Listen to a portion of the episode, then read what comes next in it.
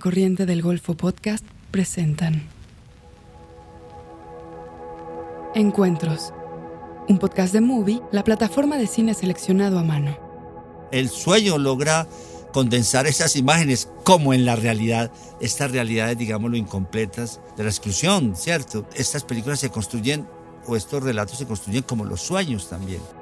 Las voces más destacadas de Latinoamérica y España se reúnen para compartir y explorar el cine que nos gusta ver.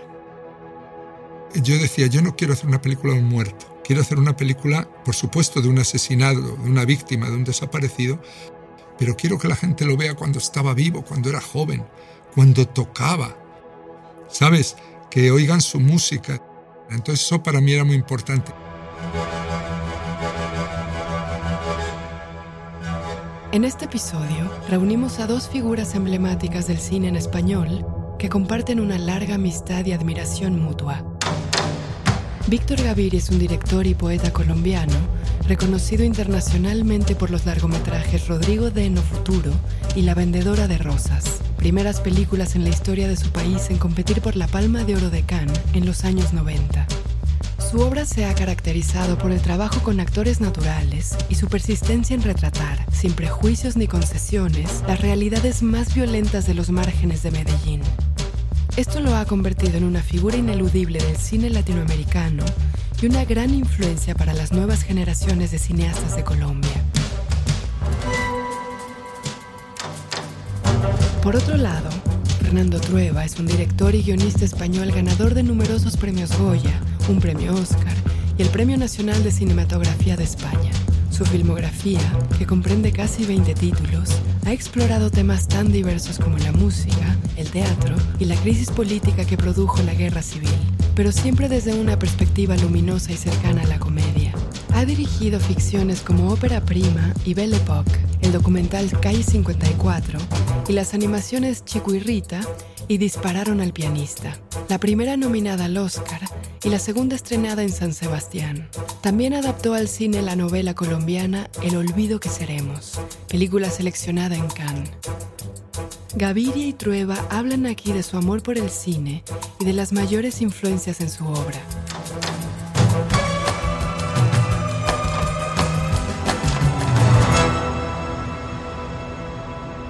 ¿Listo? Fernando, ¿Qué pasa ¿Qué contigo, hombre? ¿Qué ganas? me hago una- Joder, ¿Es el centro? ¿Cómo te va, te- hermano? bien ahí. Bueno, ahora de promoción todo el día de entrevistas y esto, ¿sabes? Qué envidia. Estrena- Estrenamos el 6 de octubre. O sea, en nada. Y La- ¿Cuál de las dos películas? La, la- la de animación. la de animación, sí. La otra, como la de animación se acabó antes y ya la cogieron en tres festivales, eh, pues fuimos, eh, hemos ido a estos y, y los que nos quedan. Y, y la otra, que la acabé un poco después, pues la hemos metido en la nevera para, para no chocar con nosotros mismos, ¿no? Entonces yo creo que, que en febrero empezaremos a, a enseñarla y eso, ¿no? Qué bueno, hombre, qué, qué envidia. Has estado en una creatividad tremenda después de que terminaste aquí en Medellín, pues el olvido que seremos, ¿no? Qué increíble. Sí, sí, bueno, y fíjate que el- a la otra película, la que hice en Grecia, eh, me llevé a unos cuantos colombianos. Porque me llevé de director de foto a, a Chubán, a Sergio Iván Castaño, Qué a, bien. a Diego Lo- a Diego López, de De decorador, arte. Sí. de arte. Me llevé a Juan Pablo Urrego, de actor. y luego Qué un par de, dos o tres más ayudantes de decoración que se trajo Diego y cosas. Entonces ahí estábamos eh, españoles, griegos, colombianos, algún un americano, una mezcla di- divertida allí en Grecia. Qué bueno, hombre. Contento con la película de, de animación, con la de Le dispararon al, al pianista. Sí, sí, estoy contento. Eh, sobre todo está reaccionando muy bien la gente, ¿sabes? Es una película que tiene así una descarga pues emocional, es una mezcla entre la parte de música, la parte de historia, la parte política y tal. Mezcla ahí elementos muy distintos. A la vez es- la película es como si fuera una investigación, pero hecha en animación, ¿no? Entonces es, es bastante loca en ese sentido, pero la gente se mete mucho, sí. Episodio 3. Un cine luminoso. Yo me pregunto siempre esa afinidad tuya por la animación, Fernando, porque eh, eh, leí algunos comentarios tuyos sobre esta última película, disparando, le dispararon al pianista, y, tienes una, una gran afinidad con, con Mariscal, que es el, el, propiamente el animador, ¿cierto? Sí. Pero, pero la pregunta es, la pregunta es el director, el director, digámoslo, ¿cómo, cómo dirige una película de animación? Yo alguna vez estuve en, Argentina, en Buenos Aires, con Campanella, y estuve mirando lo de, lo de, lo de esta película del gol, no recuerdo muy bien. Que fue muy. y entonces traté de entender un poquito cuál era la presencia del director ahí todo el tiempo. Yo creo que, son, que es un tipo de película muy distinto y mi experiencia la de Campanella. Primero, eh, Mariscal, Xavi, como yo le llamo, Mariscal, no es el animador, es Mariscal es un artista, es un pintor, es un diseñador, es un ilustrador. Entonces, las dos películas que hemos hecho juntos, primero Chico y Rita y ahora Dispararon al pianista, es la, la colaboración de dos artistas. Es como si tú mañana te juntas con un músico y dices, voy a hacer un musical y va a ser toda una explosión musical. Bueno, pues sería la colaboración entre tú y ese músico. Pues eso es lo que hago yo con Mariscal. ¿no? Digamos que él yo, yo aporto una historia, una planificación, unos diálogos, unas voces y tal, y él, todo ese color, todos esos dibujos, esa luz, eh, eh, los diseños de los decorados, de los personajes, de todo eso, y entonces la película es el resultado de, de, de la colaboración. Luego hay los animadores que teníamos en esta película, que era una coproducción de cuatro países, porque aquí en España solo tú no puedes hacer una película de este tipo. Eh, pues la hemos hecho con Francia, con Portugal y con Holanda. Y, es una película muy artesanal, ¿sabes? Es muy artesanal, ya lo verás cuando lo ves, pero, pero eso nos gustaba, ¿sabes? O sea, nos gustaba que no fuera una película relamida, que no fuera una de Disney, ¿sabes? Sino fuera una película donde, donde el espectador tenga que trabajar, hacer una parte del trabajo también, ¿no? Y, y arriesgada en cuanto a la animación y con distintas técnicas y distintas paletas de color y tal. Y además una película muy, pues relativamente una película bastante política, ¿no? Y bastante, eh, a la vez que mezcla la música y la política. Un poco yo digo que es el, el choque de trenes entre lo bueno y lo malo de los seres humanos, ¿sabes? Entre la belleza y la violencia. Imagínate que nosotros estamos hablando de una historia ahí a caballo entre eh, Brasil y Argentina, cuando en un país hay una dictadura y en el otro hay un golpe de Estado y, a un músico que esto le pilla en medio. Le pilla en medio y, lo, y le pasa por encima como una pisonadora. Interesante. Y dices que es una investigación también, o sea, el guion fue una investigación también de, de, la, de, de qué ocurrió con el, con, el, con el pianista. Claro, el guion cuando yo lo hago está basado en 150 entrevistas. ¿sabes? 150 horas de entrevistas que yo rodé en vídeo antes de hacer Chico Rita, que rodé mayoritariamente en Brasil, pero también en Argentina, en Estados Unidos, porque había algunos músicos relacionados con, con, Tenorio, el personaje central mío, que habían emigrado a Estados Unidos, incluso alguno en Francia, ¿sabes? Entonces yo fui persiguiendo a la familia, a los amigos, a músicos, a gente de derechos humanos, a gente que había tenido relación. Eh, fui a la ESMA, donde él estuvo detenido en Buenos Aires, que, que, ya estaban con el proyecto de crear lo que ahora es un espacio de la memoria, ¿no? Y, estuvimos allí, en este lugar donde tanta gente fue torturada y asesinada. Y claro, todo eso en una película de animación no deja de ser quizá un poco chocante, pero, pero yo creo que, está bien, está bien en ese sentido, que da, Cuenta, cuenta la historia también, es una película sobre la memoria. Claro, y, la animación, digámoslo, le permite, me, imagino que te permite revisitar espacios imposibles, ¿cierto? Eh, y de pronto eh, construir también momentos imposibles de, de Claro, porque de este, de este personaje no quedan, no hay testimonios rodados, apenas 10 minutos de una televisión cultural de Sao Paulo. Eh, entonces eso, yo, no, yo decía, yo no quiero hacer una película de un muerto, quiero hacer una película, por supuesto, de un asesinado, de una víctima, de un desaparecido, pero quiero que la gente lo vea cuando estaba vivo, cuando era joven, cuando tocaba, ¿sabes? Que oigan su música, etc. Entonces eso para mí era muy importante y eso la animación me lo ha permitido. ¿Sabes? Que para mí la animación, yo jamás, yo como tú, algo que no se me había pasado por la cabeza en mi vida. Si a mí me hubieran dicho, si me dicen antes de Chico Rita, tú vas a hacer películas de animación, hubiera afirmado que no, hubiera apostado que no. Pero bueno, la vida es así. La amistad con Mariscal, lo que me gusta a mí, las cosas que él hace y tal, me, me llevó a hacer Chico Rita y luego eso me hizo darme cuenta de que esta historia en animación era la manera ideal de hacerla. A lo mejor un día tú estás haciendo una de animación. En, esos que ocurre en una de esas comunas de Medellín donde tantas veces has rodado. ¿Por qué no? Claro, claro. Y, por qué no, digámoslo, eh, de pronto para entrar en espacios de la memoria, en espacios, digo yo, digámoslo, para devolverse a lugares en donde estuvieron nuestros hermanos, hermanos que ya han muerto y que de pronto debe ser muy emocionante como la animación de pronto trae otra vez una presencia y a pesar de, que, de, que aparentemente esa animación igualmente tiene un efecto de verdad sobre uno, de, la emoción, debe ser muy hermoso porque la animación te permite, digámoslo, acceder a tiempos ya pasados, ¿no? Sí, de hecho, por ejemplo, aparte de toda la historia de Tenorio, hay una escena en esta película en la que meto a una de las personas que yo más he querido en mi vida, que es Bebo Valdés.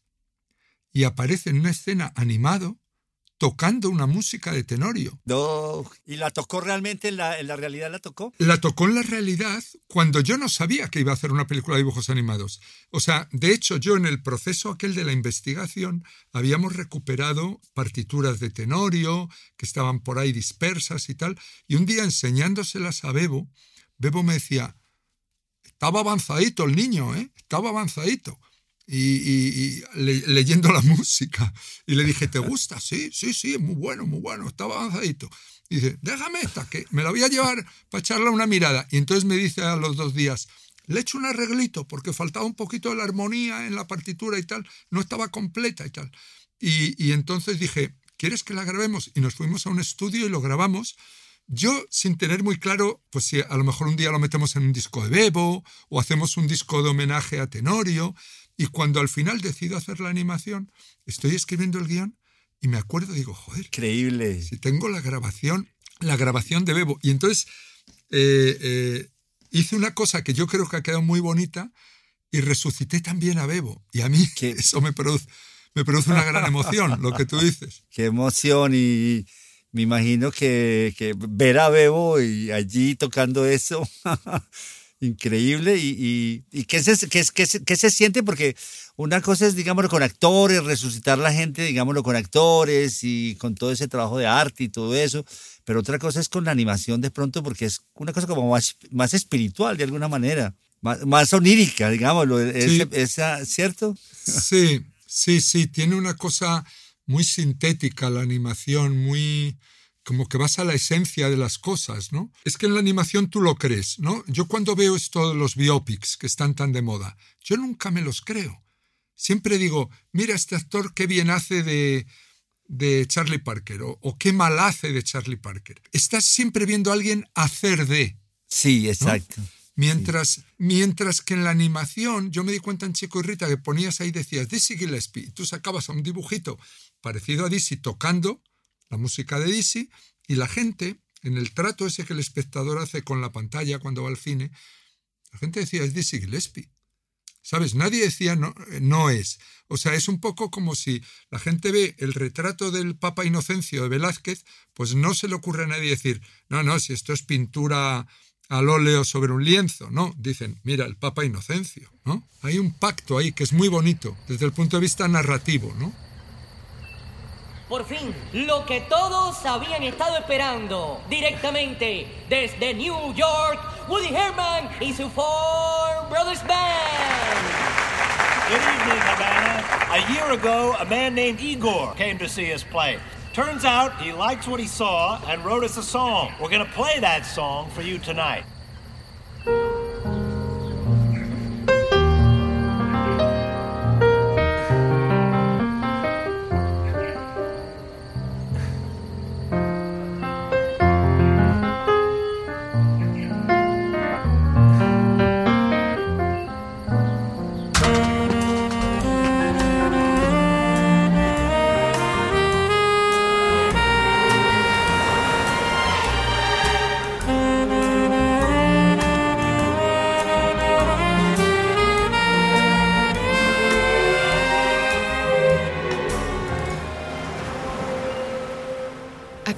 Escuchar un fragmento de Chico y Rita, de Fernando Trueba, Javier Mariscal y Tono Errando.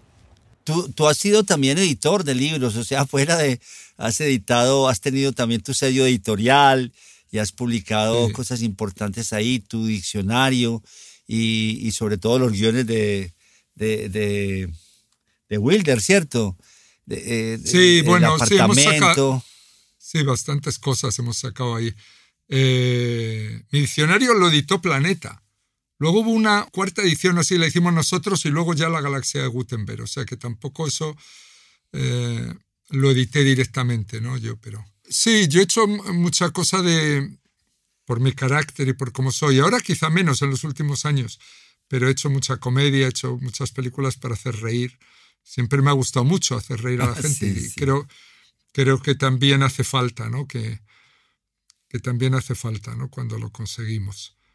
Eh, porque si, si, si uno está solamente enfrentado a estas verdades, eh, probablemente no aguantaríamos mucho rato, ¿sabes? O sea, No, claro. habría un momento que, habría un momento que dices eh, borrarme. A la vez es tan necesario conocerlas y verlas y que se retraten. Bueno, pues el arte es todas esas cosas, ¿no? El arte era la tragedia griega y la comedia, ¿sabes? Y la comedia surgió de la tragedia. Y, y la tragedia surgió de, del ditirambo, que era una especie de comedia, o de, o de pre-stand-up comedian, ¿no? Siglos antes de Cristo, claro, sí. Y entonces surgió esta cosa de la tragedia, que era una cosa educativa y que era una cosa para enseñar a la gente a ser ciudadanos, a enseñar a la gente a no cometer errores eh, garrafales, no solo a la gente, sino a la ciudad, al país. O sea, los griegos con la tragedia educaban, ¿no? Y reflexionaban sobre sus errores políticos incluso. Pero eh, ocurrió que ahí, de en medio de eso, que era un, acto social y un acto del Estado eh, para con su- sus ciudadanos, etc., de repente surgió la comedia y yo creo que surgió como una necesidad. O sea, las tragedias se presentaban en las, en las fiestas de Dionisos, ¿no? Y entonces aquellos escritores, Sófocles, Eurípides, todos aquellos, tenían que presentar tres tragedias y una sátira. O sea, debe ser que desde el principio estaba claro que si queríamos, que necesitábamos en algún momento relajarnos y reírnos, ¿no? Como los ditirambos esos venían del carnaval, venían de la necesidad de que te dejaran algún día poderte reír del que manda, poderte reír del poder, poderte eh, saltar todas las reglas, ¿no? Y ponerlo todo en solfa.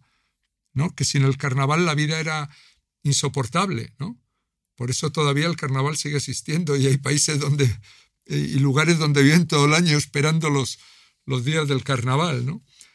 Bueno, ambas cosas son necesarias y creo que el arte es esas, esas dos cosas, ¿no? Y, Fernando, la, la, la, comedia es muy difícil, es decir, tu obra comienza con una comedia, ¿cierto? Ópera prima y de alguna manera ha sido, ha marcado, pues, digámoslo, como una, un talento tuyo que es tan escaso, el talento del comediante. Incluso yo en estos días leía precisamente para esta reunión la opinión tuya que decías que, que, que el cine español nunca ha sido más verdadero que con Berlanga, que con el Vertugo y con, con, Plácido, y con la otra película, ¿no? Sí, con, es, con, Plácido, ¿no? Sí, es verdad que era una época que había censura, que había un montón de limitaciones y de cosas y tal, pero sin embargo, sí es verdad que esas películas retrataron al el país muy bien, ¿no? Y lo retrataron de la manera compleja, por eso son clásicos, ¿no?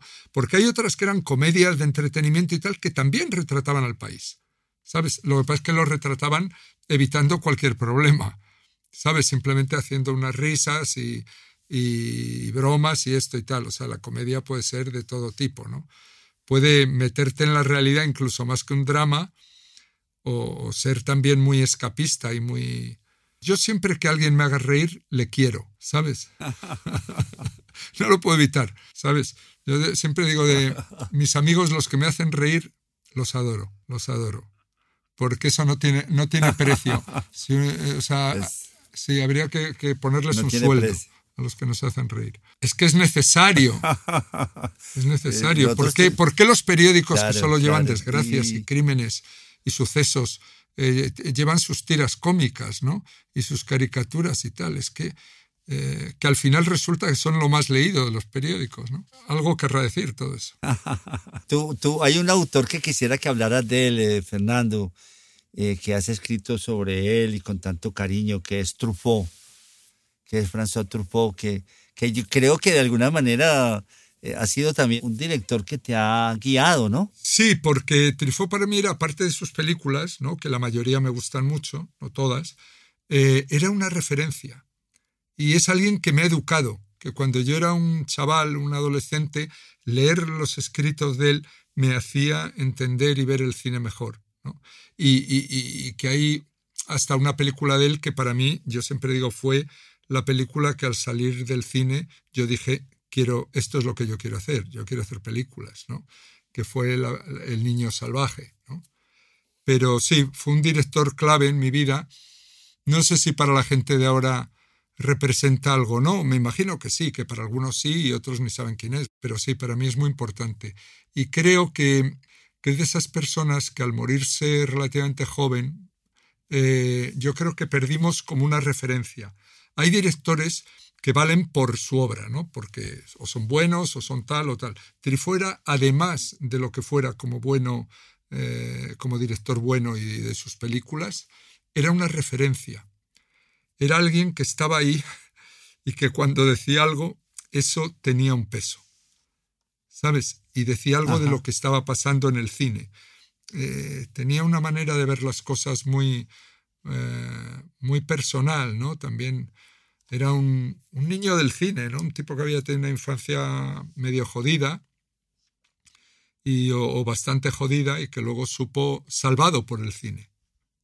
¿no? Yo creo que eso hay muchas personas que, el dedicarse a algo les salva de otro destino, ¿no? Yo no sé si eso me pasó a mí o no, pienso que no, que en mi familia, que estábamos, estábamos allí en un sitio complicado, pero nuestros padres nos, nos cuidaron un poco, lo suficiente para, que, no fue su caso, ¿no? Él, fue él se sintió siempre muy abandonado, tuvo mucho conflicto con el padre, la madre, con todo. Bueno. Muy, abandonado, muy, muy, muy sufriente, de verdad. Y si no es por André Bazán, imagínate qué belleza esa relación, ¿no? Exacto. Intermedio. Movie, la plataforma de cine en línea que presenta una selección con curaduría. Películas increíbles, interesantes y hermosas de todo el mundo obras maestras del cine, retrospectivas de directores, programas especiales, estrenos exclusivos y selecciones de los principales festivales de cine del mundo. Siempre hay algo nuevo por descubrir. Para ver lo mejor del cine en streaming, visita movie.com diagonal encuentros y prueba movie gratis durante 30 días. Esto es mubi.com diagonal encuentros para obtener 30 días del mejor cine gratis. En este espacio, Víctor Gaviria y Fernando Trueba hablan de algunas de sus películas favoritas. Tú sabes, eh, eh, Fernando, que estaba viendo una película mexicana ahora que se llama Manto de Gemas, una película de, una jovencita directora que se llama Natalia López, y, es una región llena de, violencia, de secuestros, de, bandolas así, de, que atraviesan la noche haciendo pues todo tipo de, abusos y todo eso. Y la película cada rato eh, te, hace consciente de la naturaleza que está alrededor, de las colinas, de las montañas, de unos árboles hermosos, del mismo sol que va cruzando el cielo y se oculta o sale por una punta de una montaña. Y yo pensaba que, que increíble que los directores ahora son los, no sé si, siempre ha sido así, tú que conoces el cine, la historia del cine, pero como que a veces quieren hacerle sentir al espectador que esa violencia, digámoslo, eh, ha estado en lugares muy hermosos, en lugares donde la naturaleza sigue su curso y que de alguna manera como que el, cineasta le pide un, un, poco de como disculpas a esa naturaleza de que aquellas cosas insignificantes de maltrato y de violencia y de muerte ocurran allí, en esos escenarios. Me, parece que El, cine contemporáneo es capaz de hacer eso. Has visto que no solamente narra, sino que también te, como que te hace, te, hace como, como dicen, pues vivir la experiencia, también vivir la experiencia, digámoslo, de la imagen y, sobre todo de la naturaleza, ¿cierto? En Colombia sabéis un poquito de eso, ¿no? Sí, sí, sí, claro que sí. Qué, qué país tan bello, ¿no? Y bueno, pero es, hablando de esto, directoras mexicanas, vi hace poco en, estaba en el Festival de Telluride ahí en Colorado, en Estados Unidos, y vi una película también de una joven mexicana que se llama Lila Avilés, una película que se llama Totem, buenísima, buenísima. Una película que dices, wow, qué, qué pulso tiene, una película que ocurre prácticamente en una casa, una familia durante un día, y, dices, joder, mantener esa, esa tensión y esa verdad, ¿no? Esa verdad durante todo el tiempo, que crees que aquello es un día de verdad en casa de una familia. Eh, muy buena película, si puedes verla, Qué bueno. te la recomiendo. A mí Scorsese me ha marcado mucho, no sé por qué me gustó ese Scorsese primero. Malas calles. Sí, eso, Malas calles. Eh, luego ya las películas posteriores, Taxi Driver, y luego en general eh, esas películas de mafia que él hace, Casino y Buenos Muchachos y demás, todo eso, eh, me, gusta como, ahora está muy cuestionado eso, pero me gusta mucho esa, esa distancia de él de, los, de las historias, como que presenta unas historias en donde aparentemente no hay subjetividad, pero él, él se encarga de estar allí como autor y, o sea, uno sabe que detrás de todo eso que aparentemente está construido como realidad o como crónica de la realidad, está un director. Yo creo que tú también, Fernando, tú también, Fernando, has hecho ese cine, ¿cierto? Un cine en donde aparentemente es un relato eh, de realidad, de crónica real, pero, pero en el fondo estás matizando, señalando, subrayando y estás guiando al, como decía Scorsese, que él, decía, él lo decía de una manera como muy, muy sencilla, yo nunca lo encontré de otra manera, él decía que él de contrabando, él hacía películas en Hollywood, pero él de contrabando metía una cantidad de, de elementos que era lo que me gustaba como ese sentido de objetividad, de falsa objetividad del cine, de ese cine de esos años clásicos, que son unos clásicos también. Sí. Por ejemplo, bueno, Taxi Driver es una película muy subjetiva, tanto que la primera vez que la ves te puede desconcertar, ¿no? El meterte dentro de la cabeza de, este taxista, ¿no? Como te mete la película, ¿no? Sí, obviamente eh, es un personaje, digamos, lo que está atormentado, está eh, pero, que, pero que sus tormentos sí, los va mostrando a través de detalles. Eso es lo que te quiero decir de pronto, que son como lo hace el cine siempre, lo ha hecho siempre, que, que, va mostrando como una, una discordancia de las cosas. Hay algo que no funciona, alguien que tiene el pie más, más, que cojea, las cosas como que parece que van para un lugar, pero las cosas cojean, las cosas lagrimean, las cosas están de alguna manera transidas de unos problemas distintos, ¿no? Y a ver, y otro, otro más, me has dicho Scorsese, a ver, otro cine, otra, otra película que te haya marcado, que haya sido clave para ti. Hermano, pero es una película que yo amo y admiro mucho, que es El espíritu de la colmena. Ajá. No tiene que ver conmigo, pues no, nada, pero cuando yo pienso, como cada que pienso, digámoslo, tratar de entender el cine, tratar de entender un poco eh, como una película con unos elementos tan claros te produce como tanta indagación, digámoslo, eh, en el guion, en los personajes, no sé, me parece como una película siempre que nunca termino de entender, hermano, como que siempre tengo que verla para tratar de, de, entender el pozo que, que, es esa película. ¿Qué, qué, qué, significa, ¿Qué significó esa película para ti, Fernando? Pues mira, fue, también, dime. fue importantísima, pues se estrenó y yo debía tener 16 o 17, no lo sé. La fui a ver el día que se estrenó. Eh, había leído el guion en la, en la biblioteca de la, de la Filmoteca y de la Escuela de Cine y me impresionó tanto que yo creo que es la primera vez que llegué por la noche a mi casa y escribí sobre cine, no para ninguna revista ni para nadie, sino que me senté y escribí como un largo artículo de todo lo que la película me había sugerido. ¿no? Además me acuerdo que llegué y fui a buscar el libro de La vida de las abejas de Metterlink y localicé las tres o cuatro citas que hay en la película de textos de ese libro. No los encontré esa noche y los subrayé en, un libro de la, de la, colección austral que debo tener todavía por ahí. Y, y sí, me impresionó mucho. Lo que pasa es que yo no la he vuelto a ver, la película, y, pero sí que fue una película importantísima eh, en la que yo veía, bueno, pues las relaciones del cine de, este, de esta película con otras películas, digamos, del pasado, las películas que habían influenciado a, Erice y esas cosas. O sea que sí fue también para mí una película en su día muy importante. Era como un nuevo, un nuevo cine que se hacía en ese momento, ¿no? que, que aparecía en ese momento en España. ¿no? De todas maneras, digámoslo, hay una película que a mí me, me, me gustó mucho, eh, en su momento, por lo que significó para mí. Eh, una película, porque en el año 79, cuando yo empecé a pensar que podía hacer un corto y películas y todo eso, empecé aquí con nuestro amigo Luis Alberto Álvarez, el crítico, vino a Medellín la película México Insurgente. México Insurgente de, se me olvidó en este momento el nombre del, del director. Sí. Eh, que es una película digámoslo, en blanco y negro, con la reunión de, de, de, Pancho Villa, de Zapata, que se reúnen en un momento dado en México. Y la película realmente uno, nunca sabe si es documental o, o, o, es ficción, se mueve en una ambigüedad. Es de este director que hizo la de John Reed de 10 días. Paul Leduc. Paul Leduc. Paul Leduc, sí, Paul Leduc, exacto. Segunda parte.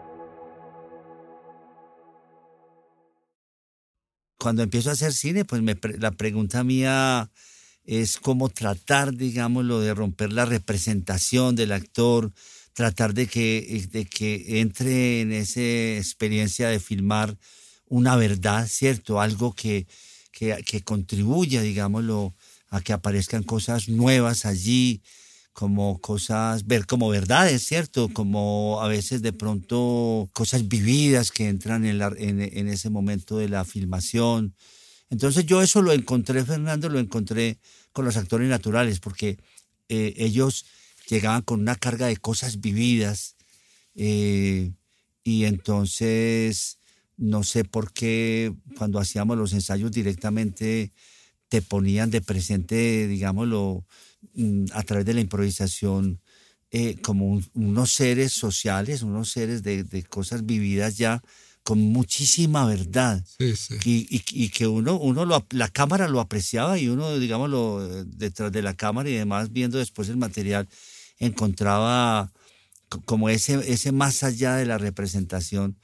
Y, y en el caso, digámoslo, de, estos actores, que, mi metodología ha sido siempre la improvisación. O sea, de alguna manera yo hago como un pacto con ellos de que vamos a tratar de, de un poco de, de, recrear, digámoslo, no solo, no solo unas anécdotas, sino unos universos, unos mundos. Y entonces ellos, yo al comienzo lo que hago es conversar con ellos muchísimo, unas larguísimas entrevistas para conocerlos. Y después cuando me, estoy convencido y, estoy seguro de que ellos tienen dentro de sí toda una experiencia, que son capaces, digámoslo, de transmitir una experiencia de vida, entonces ya empezamos a, improvisar. Entonces la improvisación también es, es, es un, una, un pacto también muy interesante porque de alguna manera ellos no están recordando, memorizando, sino que, bueno, memorizando en el sentido de la, de la, de la memoria pues directa del papel, sino que están sacando de alguna manera están reviviendo cosas de un mundo, están viviendo, eh, realmente están viviendo frente a cámara. Y entonces eso, eso obviamente lo hace que sean a veces titubeantes, que sean eh, las palabras estén a medio decir, que los gestos también, pero, pero tiene también una cosa muy hermosa y es que el hecho de estar improvisando, eh, digámoslo, a partir de unas memorias de vida, hace que todo el tiempo sean muy conscientes también del, del otro, de los demás, del testigo, y entonces la actuación, tú ves que, uno siempre dice que, las actuaciones empiezan a ser buenas cuando uno ve que los actores escuchan a los demás.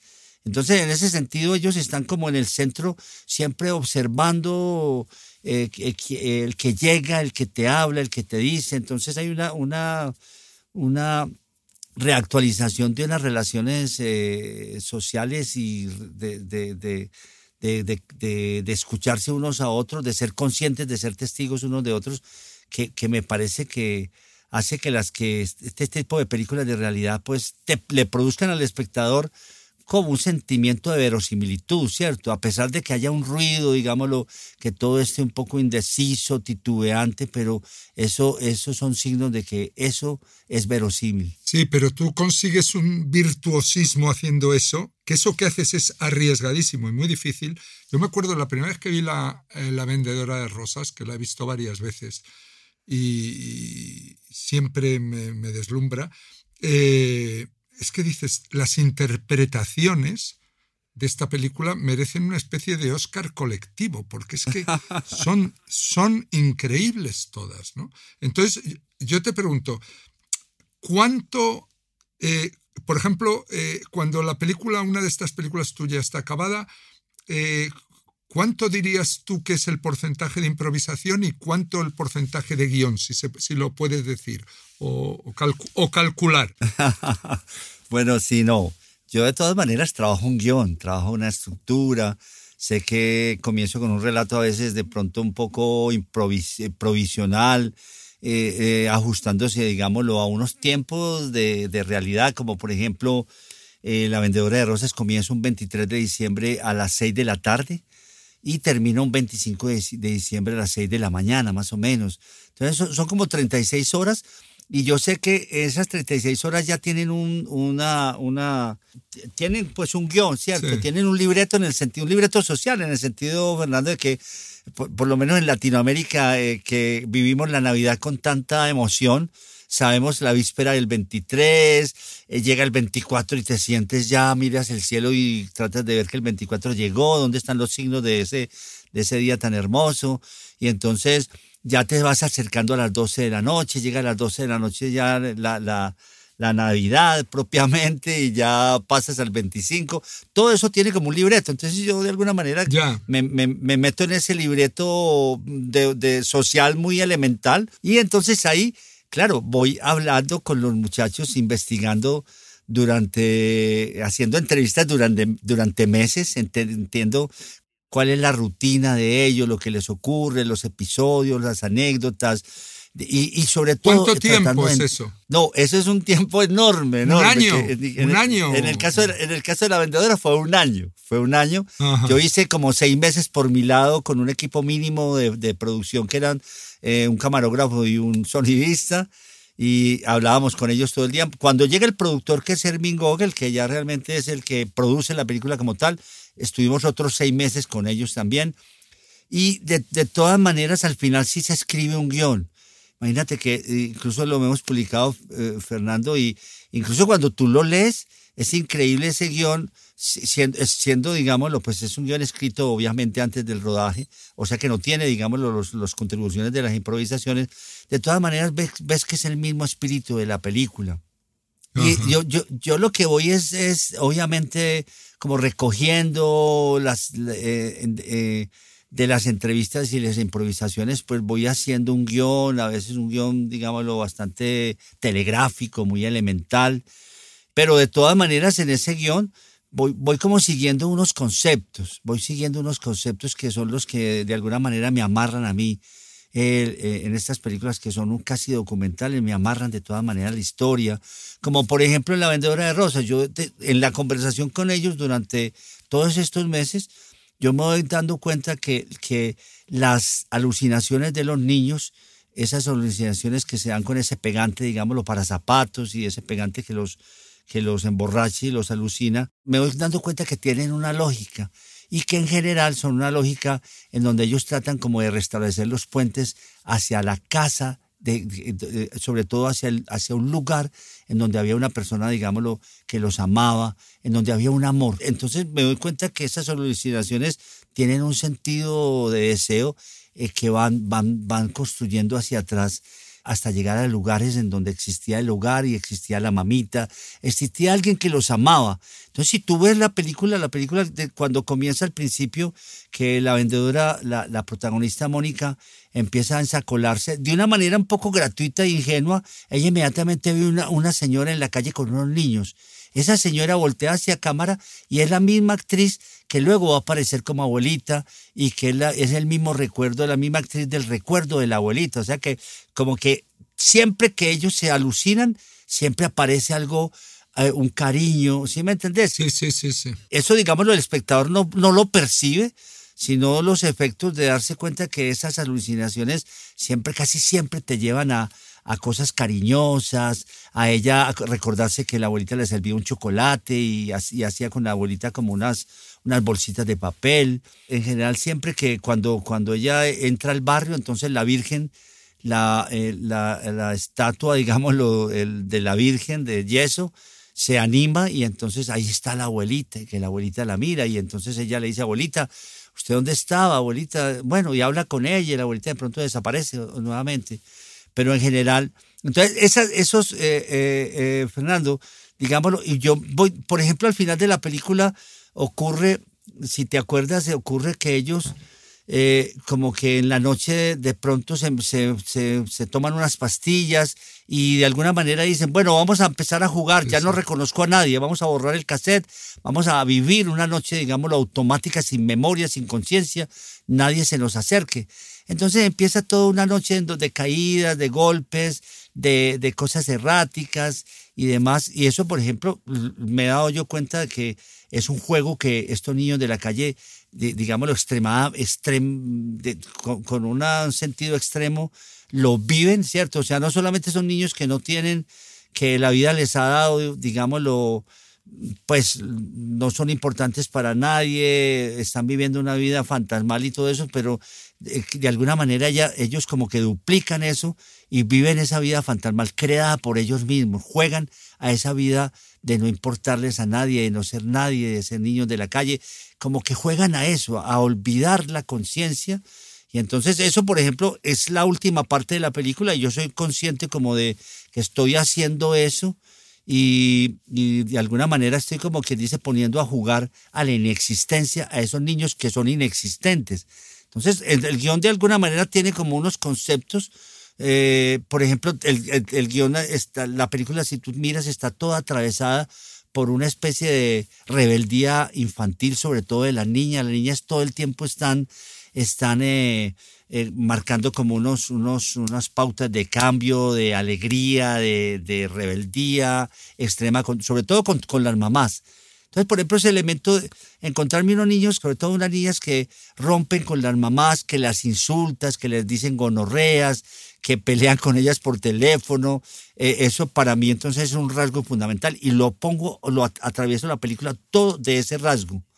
¿Entiendes? Entonces, Sí, sí, sí. obviamente si hay un guion y, Claro, digámoslo, cierto, Di- digámoslo, yo, es una forma muy elemental, eh, Fernando, de construir las No, películas. es un. Es, no elemental, es que tú tienes tu forma de hacer la cine, ¿no? Sí. Y, y- y- y claro, el guion es una cosa importantísima si vas a trabajar con actores y, los técnicos, tener tal, pero en el proceso que tú haces, el guion es solamente el punto de partida.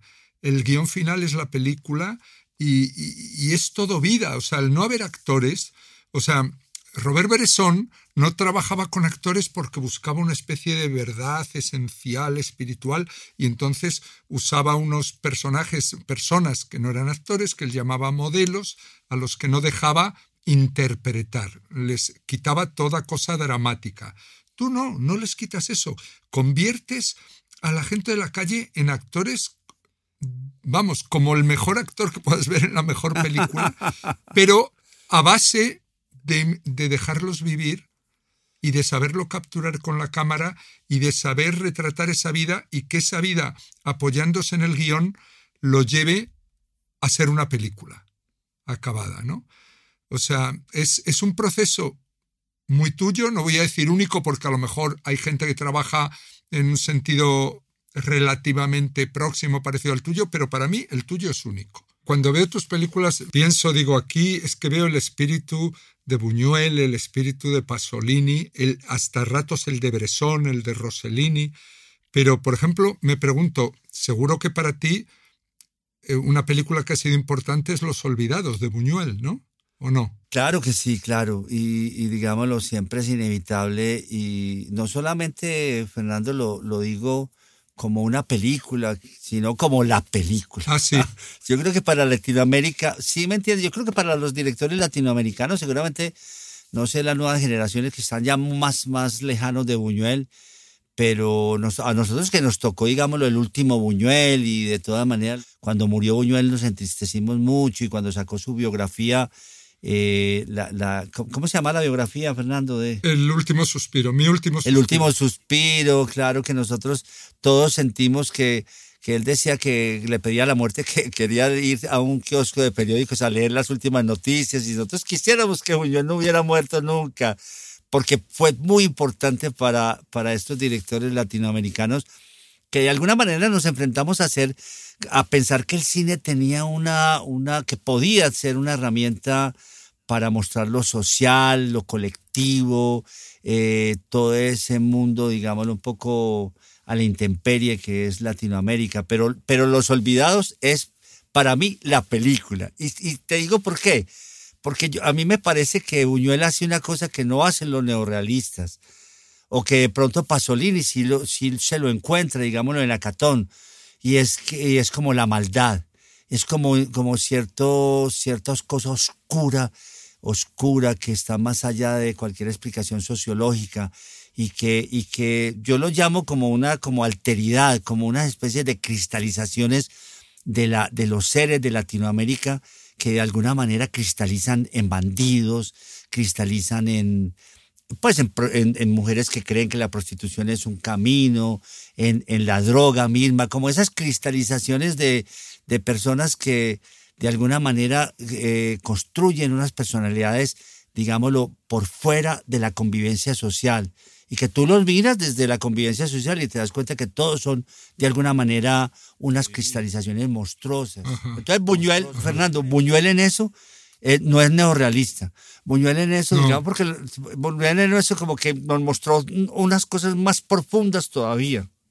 Claro, y además, y además como bu- buen surrealista no excluye el sueño de la realidad, Exacto. porque el sueño forma tan parte de la realidad como la realidad.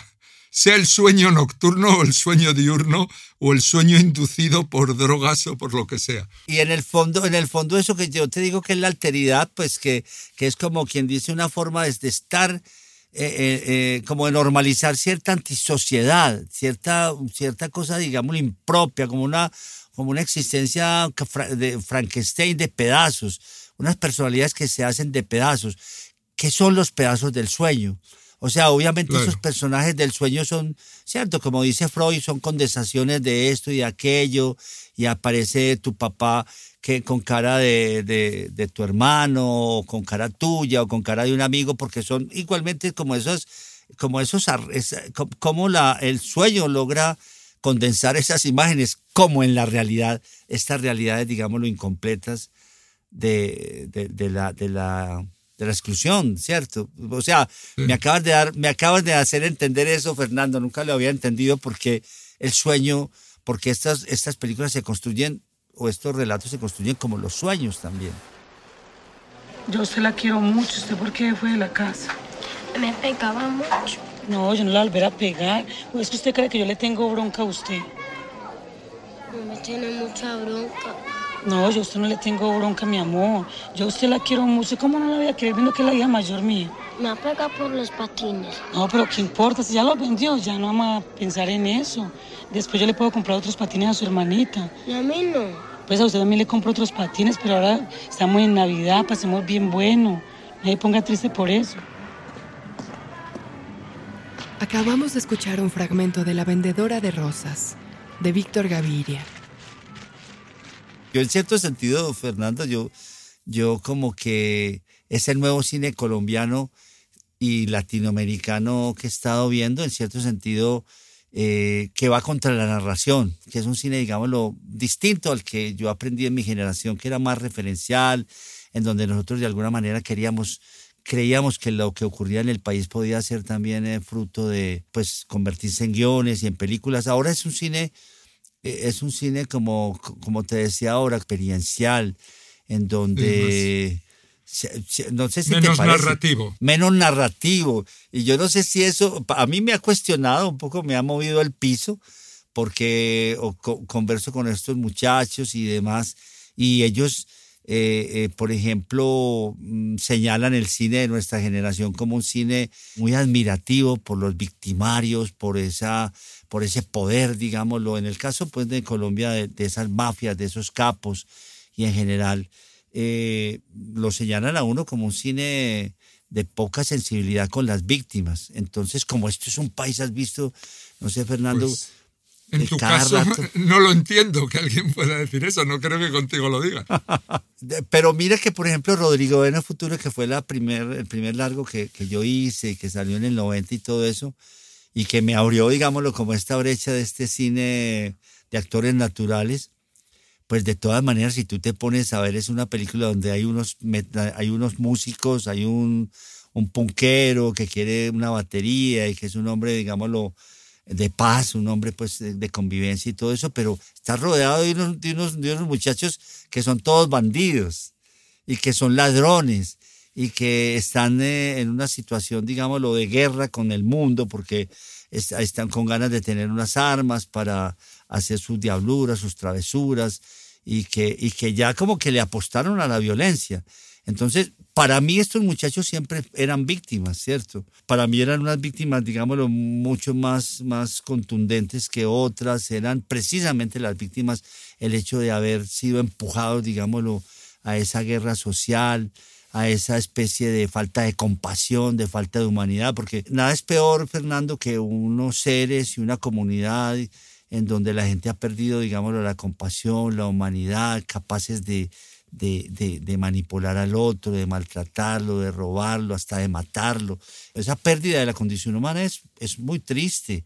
Y yo siempre he pensado que ese es, por lo menos yo siempre quisiera hacer de eso un tema. O sea, voy a tratar este tema, pero en el fondo lo que voy a tratar es ¿Por qué se perdió esa condición de humanidad? ¿Qué la hizo perder? Esa pobreza tan brutal en la que hemos entrado, pues, estas sociedades latinoamericanas, ¿no? Hay una escritora ya muerta inglesa que a mí me gusta mucho, que es Iris Murdoch, que también era filósofa y que Iris Murdoch, es el tema de ella como filósofa o uno de los temas principales es el, es el tema de moral, ¿no? Y el tema del mal, ¿no?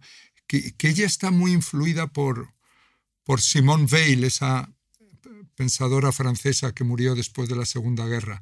Y entonces, que decía cómo el mal se expande, ¿no? Como, como es como una especie de, de que el que lo sufre, muchas veces en vez de luchar por arreglarlo, lo que hace es más eh, a veces eh, reproducirlo o que otro lo comparta el mal o pasárselo a otro, ¿no?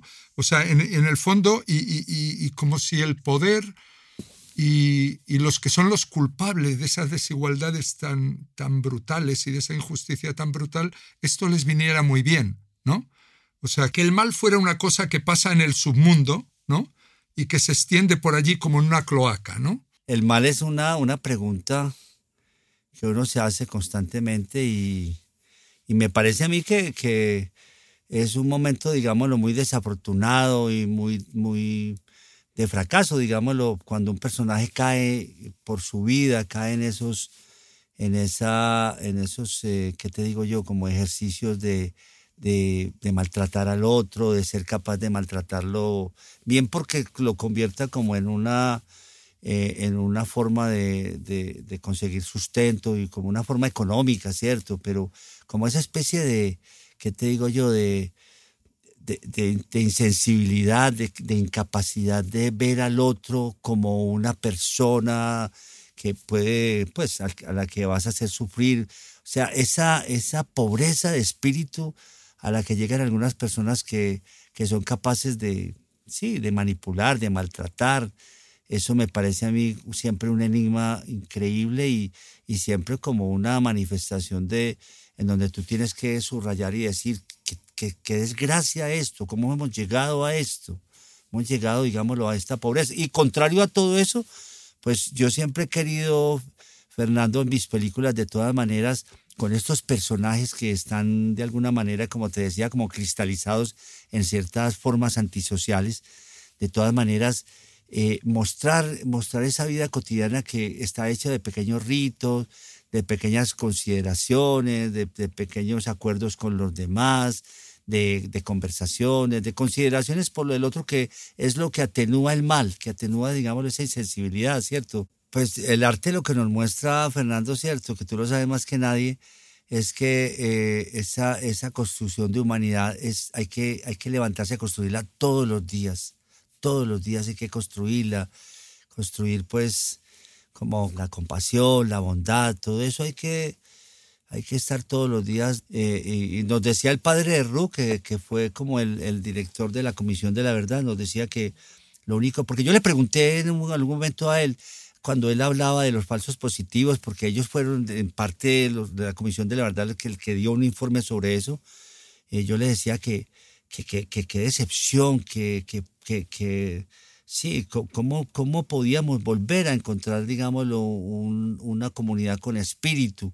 Entonces él me contestó, nos contestó allá en Jardín, nos dijo que lo único que restituía el espíritu era la dignidad. O sea, la dignidad propia, el concederle a los demás la dignidad, el tratar a la gente, digámoslo, con respeto, ¿cierto? El, entender que los demás tiene, tienes que, tienen una dignidad que tienes que respetarlos. En estas audiencias de reconocimiento, que son tan duras y que en cierto sentido uno, uno quisiera como prácticamente juzgar a esos militares, como prácticamente írseles encima a, a, pegarles, si me entendés, a, a estrujarlos, porque no puede uno admitir tanta maldad, pero uno en cierto sentido reconoce que ellos hacen eso y lo hacen seguramente no sé por qué, digámoslo, eh, en momentos subjetivos tan oscuros pasarán, pero lo hacen eso porque ellos tienen que reconocer la dignidad de estos muchachos. Y les dicen a las mamás, quiero decirles señora eh, fulanita de tal, que su hijo no era un delincuente, que su hijo no era una persona que fuera, eh, su hijo era una persona buena y todo. Entonces, al restituir esa dignidad de las víctimas y el mismo victimario, al reconocerle esa dignidad y en cierto sentido reconocer que había una dignidad que los cubre a todos, como que hay la posibilidad de que el espíritu surja surja un espíritu desaparecido. No sé, yo, yo creo que uno de la, las películas de, debería como hacer eso, cualquiera fuera el tema, por sobre todo, eh, digamos lo que, que tú me decías ahora, que en estas películas eh, que yo he hecho, tan pocas y demás, lo que sería interesante es que a pesar de lo que ocurra, uno sienta simpatía por esos personajes. ¿Qué quiere decir que, que uno sienta simpatía? Que de alguna manera eh, esos personajes le lleguen al corazón a uno. Quiere decir que uno sí. Les, los ha puesto una dignidad, o sea, los está filmando. Sí. Mira, mira la vendedora de rosas, esos niños tan locos, tan atravesados, tan, tan trastabillantes y todo eso. Uno, uno dice. Pero los, los quieres, Sí, tienes compasión quieres. por ellos. Exacto. Y creo que Sí, porque lo- el grupo de, de- de cineastas que estuvimos ahí al- lado de ellos, los respetábamos, los queríamos, eh, eran para nosotros sagrados, como son todos los niños, ¿cierto? Como un poco esa, esa. Esa actitud de dignidad, ¿cierto? No, el cine es muchas cosas. Una es lo que tú haces es una y quizá la más valiente de todas, ¿no? No, pero son muchas cosas.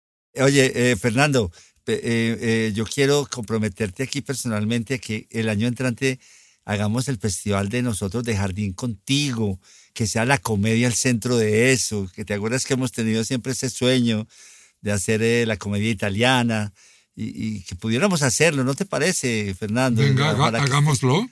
Hagámoslo, Hagamos, hombre.